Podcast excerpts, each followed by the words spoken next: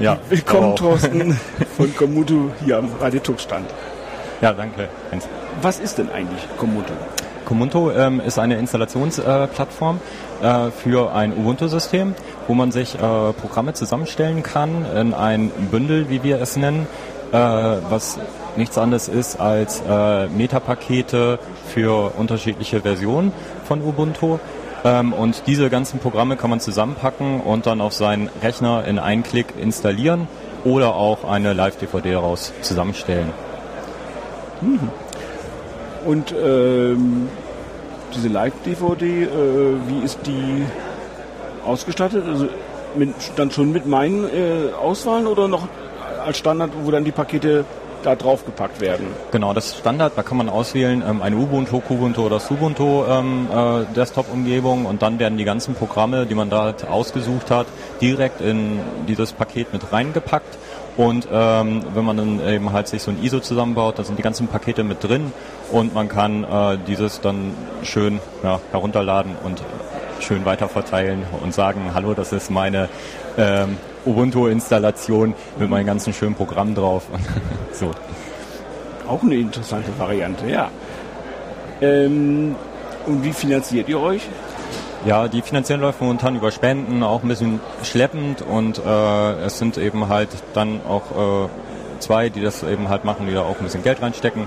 Ähm, das ist äh, ja eben halt momentan so ein bisschen Community finanziert, wobei die Entwickler auch da eben halt nicht nur Engagement reinstecken, sondern auch ein bisschen Geld, weil es momentan noch ein bisschen Spenden fehlt. Uh, das war gerade, glaube ich, eine Werbung dafür zu spenden.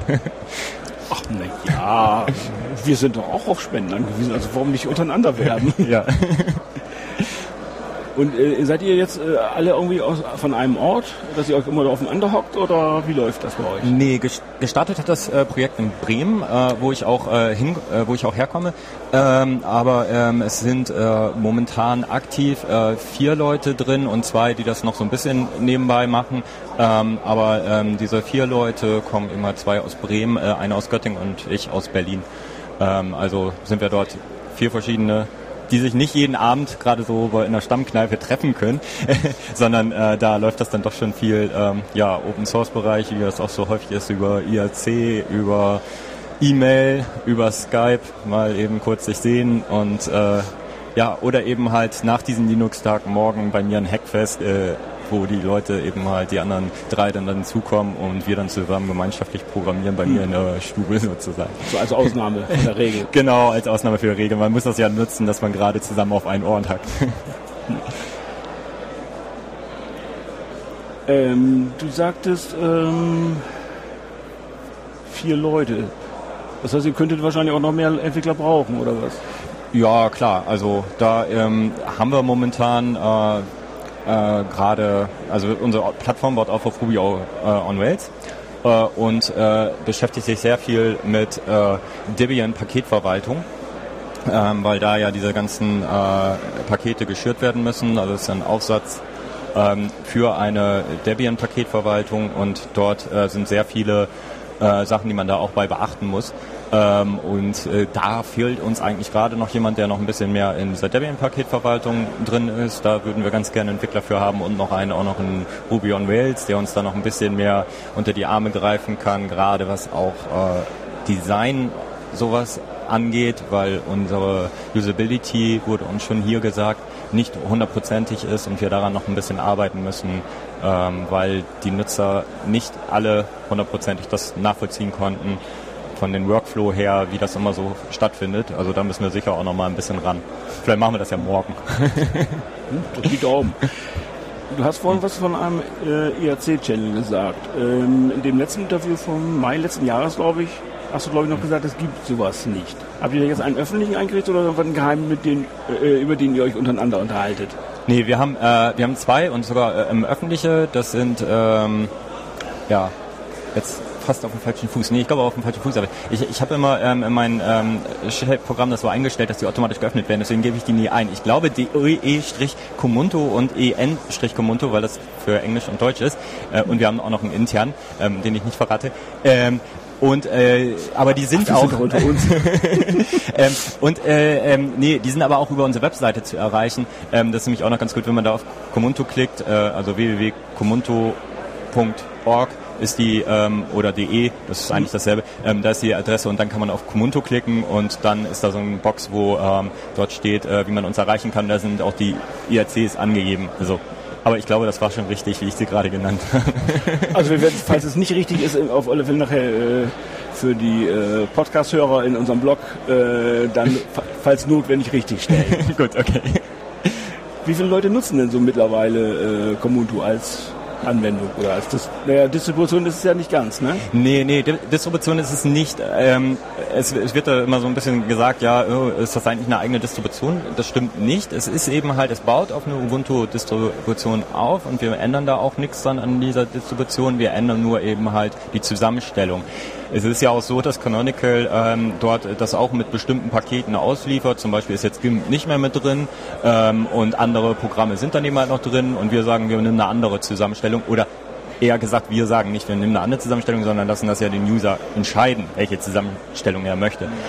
Ähm, das war aber nur ein Teil der Frage. Äh, ähm, genau, die Nutzer. wie viele äh, genau, Nutzer, ja. Wie viele Nutzer. Ähm, da haben wir momentan 800 äh, sind bei uns äh, darauf aufmerksam geworden, ähm, die ähm, bei uns das nutzen.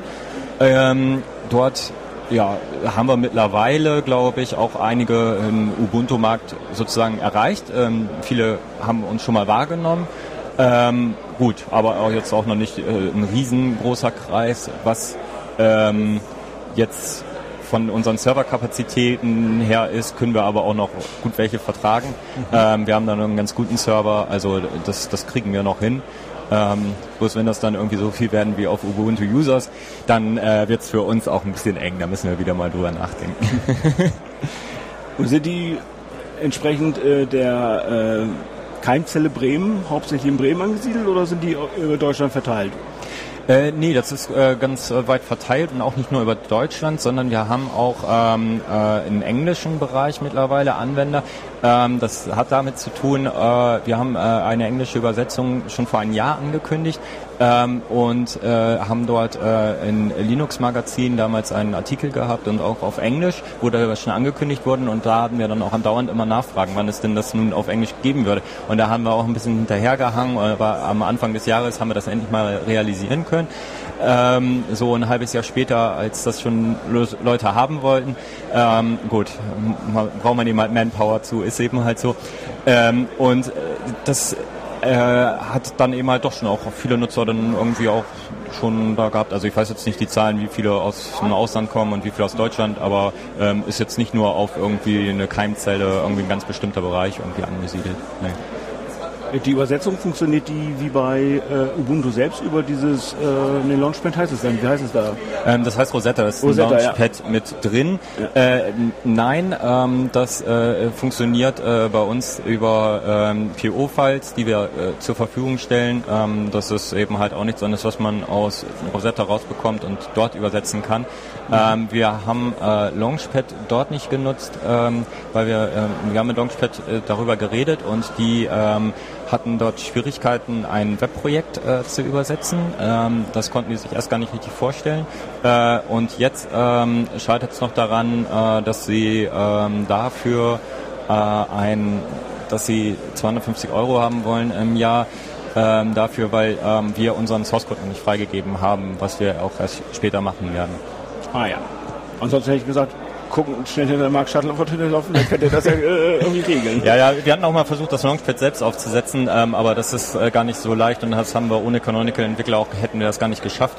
Ähm, aber ähm, äh, Rosetta ist gar nicht so gut, äh, ein Launchpad zu verwenden dort, weil man da gar nicht alles so einstellen konnte, wie wir das einstellen wollten. Also das war ein bisschen kompliziert. Aber durch die Verwe Weiterverwendung dieses äh, Dateiformates besteht ja jederzeit die Möglichkeit, das dann noch notfalls zu realisieren. ne? Genau, genau. Wir wollen das auch noch mal gucken, weil wir momentan auch äh, noch in anderen Sprachen auch äh, Leute hatten, die gesagt haben, ach, das wäre ganz toll, wenn das dann, sagen wir auch, okay, wir kennen uns in diesen Ländern vielleicht nicht aus, ähm, aber wenn ihr da irgendwelche Manpower habt, die ihr dann eben halt dafür nutzen könnt, dass das übersetzt wird, haben wir gar keine Probleme mit. Vielleicht ist das nochmal ein Ansatz, dann zu gucken, ob wir da ein Launchpad dafür nutzen, also dieses Rosetta Launchpad, ja. Und für Leute, die jetzt äh, Komodo schon kennen, was ist in letzter Zeit neu hinzugekommen? Ja, also wir waren vor einem Jahr hier und hatten das auch vorgestellt. Dieses Jahr haben wir es dann eben halt auch vorgestellt. Also ist diese englische Version äh, hinzugekommen. Es ist dieses Live-DVDs äh, erstellen hinzugekommen. Ähm, das hatten wir vorher noch nicht. Vorher haben wir das nur über eine Nachinstallation gemacht, also dass Metapakete gebaut wurden und dass man nur auf ein bestehendes Ubuntu äh, installieren konnte, was natürlich äh, Windows-Nutzer, die äh, vielleicht umsteigen wollten, natürlich irgendwie nicht viel geholfen hat, weil die gesagt haben, ja, da muss ich ja immer noch erst installieren, kann mir das gar nicht angucken. Ja. Und jetzt kann man es auf DVD brennen, eben halt eine Live-DVD starten und auch bei uns auf dem Server, die starten und sich das auf unseren Server sozusagen angucken in so einer Virtualisierungsumgebung. Ähm, das ist jetzt ganz neu. Das haben wir ähm, hier jetzt schon. Wir programmieren nicht nur morgen, sondern wir haben auch gestern noch kurz ein Hacking gemacht und haben das dort realisiert. Ähm, also das ist gerade noch ein Beta-Feature und wenn da irgendwas gerade nicht funktioniert, dann bitte um Nachsicht. Es steht bereit, aber es, ähm, es hat, funktioniert auch bisher. Also, aber erst seit gestern released. Gut, dass wir nicht vorgestern das Interview geführt haben. Genau. Du sprachst gerade an die Windows-Benutzer. Äh, Gibt es da Möglichkeiten, dann äh, irgendwie Einstellungen und sowas zu übernehmen? Oder nur die normalen, soweit es geht, wahrscheinlich dann eben über äh, Firefox und sowas, die wahrscheinlich die Sachen ja übernehmen für sich selbst? Ja, genau. Also so die Möglichkeit gibt es noch nicht, dass sie ähm, übernommen werden. Wir können nämlich momentan auch auf diese ähm, Live-DVD noch keine Einstellung mit unterbringen, dass mhm. die dann da mit drauf sind. Das werden wir in den nächsten Wochen realisieren. Und dann äh, müssen wir uns nochmal reingucken. Wir haben nämlich auch gedacht, dass es äh, ganz sinnvoll ist, wenn man das unter Windows vielleicht auch so nutzen kann, dass wirklich auch diese ganzen Windows-Einstellungen kommen. Und da gibt es ja schon ein Projekt, das Ruby Projekt, was dieses macht. Dort haben die einen Installer unter Windows, der die ganzen äh, Sachen kopiert und dann in die äh, Ubuntu-Sache damit einbringt. Äh, und da müssen wir uns nochmal mit den Leuten zusammentun, um zu gucken, wie kann man dann die Synergien nutzen und vielleicht äh, mit denen ein gemeinsames Projekt machen oder vielleicht können wir das auch irgendwie in unseren Source Code mit unterbringen, ähm, dass das dann funktioniert. Das wäre, glaube ich, auch nochmal ein ganz äh, sinnvolles Feature. Mhm. Und nochmal eingehend auf die Anwender. Gibt es da auch sowas wie äh, Großanwender? Also Leute, die, was weiß ich, eine Firma, die so, was weiß ich, fünf PCs äh, damit umstellt oder sowas in der Richtung? Hm, wir haben jetzt den äh, ähm, ersten Großanwendungsfall. Also wir, wir führen natürlich auch kein Buch über die Nutzer, was die jetzt alles äh, bei uns machen. Also es kann durchaus sein, dass auch welche ähm, äh, mehrere Installationen damit machen, aber mit uns dann nicht in Verbindung getreten sind. Mhm. Ähm, aber es, es, gibt eben halt ein Projekt, was mit uns in Verbindung getreten ist, das ist das ähm, SS-Projekt, das heißt Schulservice Support Projekt, das ist in Bremen angesiedelt, eben halt da dann doch wieder in der Heimat.